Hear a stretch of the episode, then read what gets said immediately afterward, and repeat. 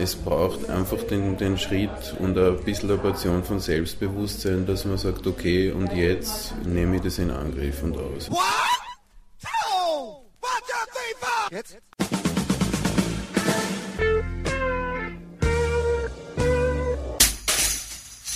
Herzlich willkommen in der Kulturviertelstunde von www.kulturwoche.at und einem Interview mit Martin Reiter, das Alfred Krondraff im Vorfeld zur CD-Präsentation des Albums Alma führte. Auf dem bei Material Records erschienenen Album tummelt sich allerlei Prominenz. Sei es Wundergitarrist Alegre Correa und Ausnahmesängerin Ana Paula da Silva, die einmal mehr unter Beweis stellen, dass Brasilianer nicht nur die besten Fußballer sind, bis hin zu Mathieu Michel am Flügelhorn, Bertel Meyer an der Harmonika, Matthias Pichler am akustischen Bass Juan Garcia Herreros am elektrischen Bass, Peter Kronreif am Schlagwerk und Judith Reiter an der Geige. Gemeinsam mit Martin Reiter am Klavier und Keyboard entstanden so acht wunderbare Jazzstücke. Ein Album, das man einmal gehört, gerne oft hört. Und nun zum Interview. Gute Unterhaltung wünscht Manfred Horak.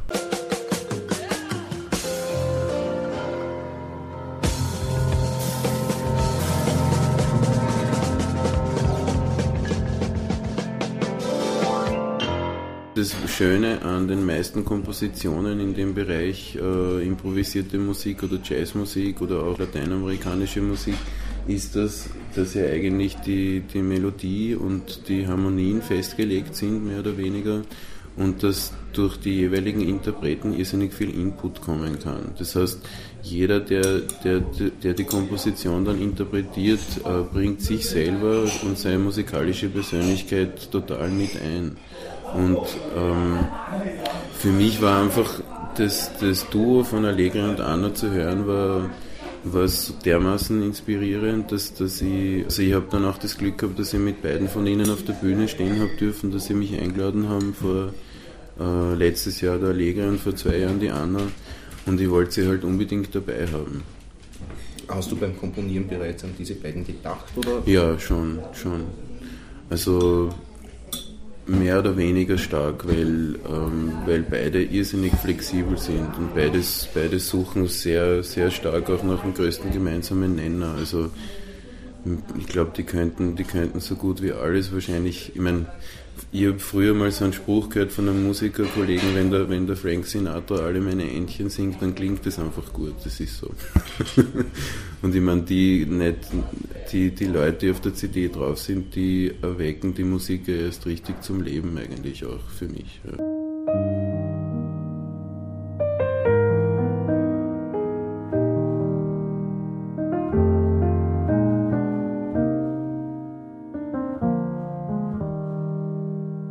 Für mich, ist es so, dass ähm, ich spüre aufgrund meiner Vergangenheit oder aufgrund dessen, wie ich halt aufgewachsen bin, spüre ich schon einen relativ starken Einfluss aus der klassischen Musik, lustigerweise. Also die, die, die Ästhetik, dass, dass etwas sehr klar klingen muss oder dass Melodien sehr wichtig sind oder dass ähm, Musik ähm, klar phrasiert sein soll.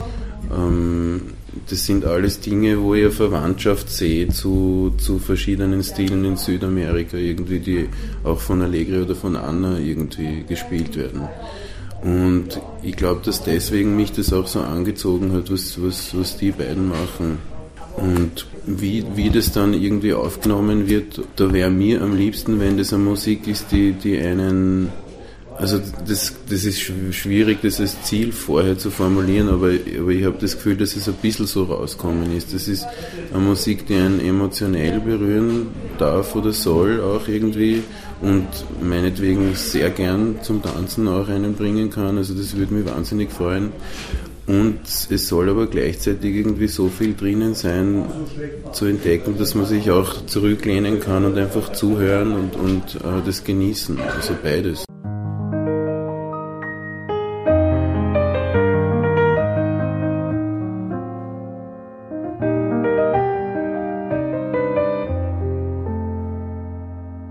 Beide Eltern sind Amateurmusiker.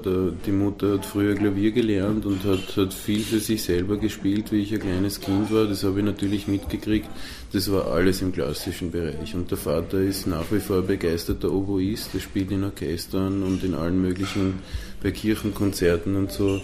Und die haben mich halt mitgenommen. Und ich bin, ich bin felsenfest davon überzeugt, dass ähm, die, die Erlebnisse, die musikalischen, die man in der ganz frühen Kindheit hat, dass die, dass die am prägendsten sind. Also die Phase auf jeden Fall, dann ganz sicher noch die Teenagerjahre auch. Und alles, was später ist, ähm, kann eigentlich nur mehr dann auf dem aufbauen. Das ist meine, meine Theorie. Wie hast du dann überhaupt den Zugang zum Jazzigen gefunden? Das ist schwer zu sagen. Also aus irgendeinem Grund hat mich die Musik äh, fasziniert oder angezogen. Also ich kann mich erinnern, dass im Klavierunterricht in der Musikschule, wenn, wenn meine Klavierlehrerin von Bach irgendwas gegeben hat oder von Beethoven oder von Mozart, dann hat es immer ewig gedauert, bis ich das können habe. Und wenn sie einmal ein moderneres Stück gebracht hat, ein Boogie Woogie oder sowas, dann habe ich das, habe ich das innerhalb von einem Tag auswendig gelernt, weil es, weil es mir einfach so fasziniert hat. Also woher das genau kommt, ist ist wirklich schwer zu sagen. Das Rhythmische oder das Harmonische, irgendwie hat mir das fasziniert und angezogen. Und dann eine Tante von mir, die sehr jazzbegeistert ist, die haben mich schon mitgenommen zum Jazzfest in Wiesen, da war ich erst 12, 13 Jahre alt und so. Oder ähm, die haben mich dann auch eingedeckt und versorgt mit, mit einschlägigen CDs und Platten, die sie halt gern gehört haben. Und ja, und diese eben vorher beschriebene Klavierlehrerin hat dann auch irgendwie das Handtuch geworfen und hat gesagt, sie gibt mich lieber zu einem anderen Lehrer, der sich mit der Musik gut auskennt. Und der hat dann auch sein Ding noch beigetragen dazu eigentlich.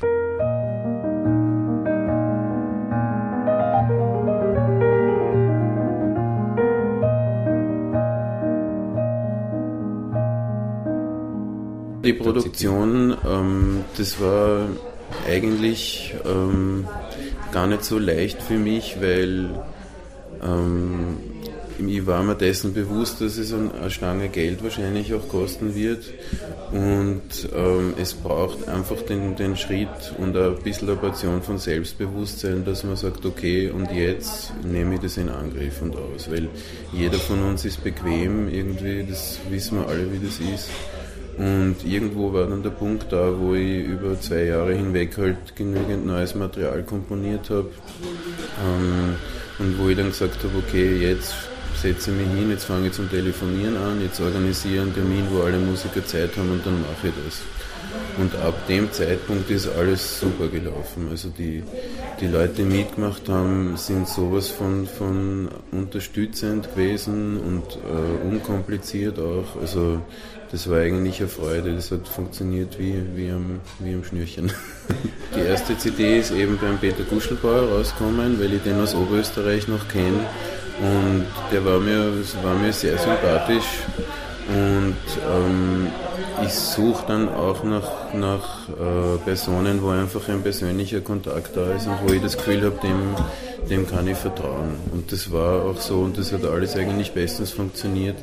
Wobei ähm, wobei beim der Peter irgendwie sehr viel macht. Also der hat das Label, er ist selber Live-Musiker und äh, seine Tontechnikfirma, mit denen er irgendwie im Jahr, weiß ich nicht wie viel, 100 Veranstaltungen betreut mittlerweile. Und er, er kann halt auch nicht irgendwie sich um, um alles wirklich, wirklich gut kümmern. Und deswegen war für mich der Schritt wichtig. Also die zweite CD war dann die Mozart-CD ähm, wo eigentlich das Orchester oder der Dirigent vom Orchester bzw. der Orchestervorstand, die waren dort eigentlich hauptsächlich organisatorisch am Zug. Und die haben nichts gefunden, wo sie damit zufrieden waren und haben dann gesagt, sie bringen das selber heraus und machen das alles alleine. Und jetzt mit der neuen CD war es für mich einfach wichtig, einen nächsten Schritt zu gehen. Also das ist das ist eigentlich total neu für mich, dass es eine Promotion-Agentur gibt, die, die dann zum Beispiel dich einladen für Interviews und so, weil ja, so nimmt das Ganze mal wirklich irgendwie Formen an, die mir sehr gut gefallen.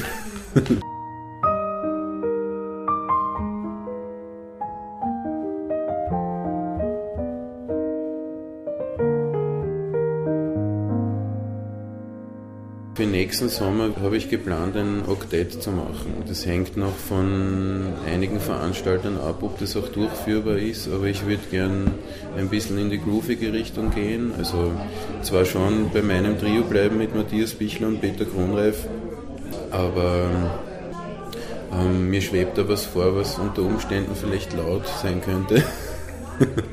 mit viel Energie und dazu möchte ich mir vier, äh, vier Leute noch, also fünf Leute noch einladen und zwar ähm, die Dominika Zach, eine ganz fantastische Sängerin und vier Bläser. Und zwar eben der Martin Eberle, von dem ich vorher schon erzählt habe, dann der Bruder von Peter Kronreif, das ist der Christian Kronreif, der sehr gut spielt. Ähm, dann an der Posaune der Patrick Lerchmüller, der ist erst vor kurzem aus der Schweiz zu uns gekommen. Und äh, am Altsaxophon ähm, Christoph Auer, in dessen Band ich auch mitspiele, der Pepe Auer. Pepe. Genau. Also eigentlich so meine die Lieblingsmusiker meiner Generation, sage ich jetzt, die alle ungefähr so alt sind wie ich oder ein bisschen jünger.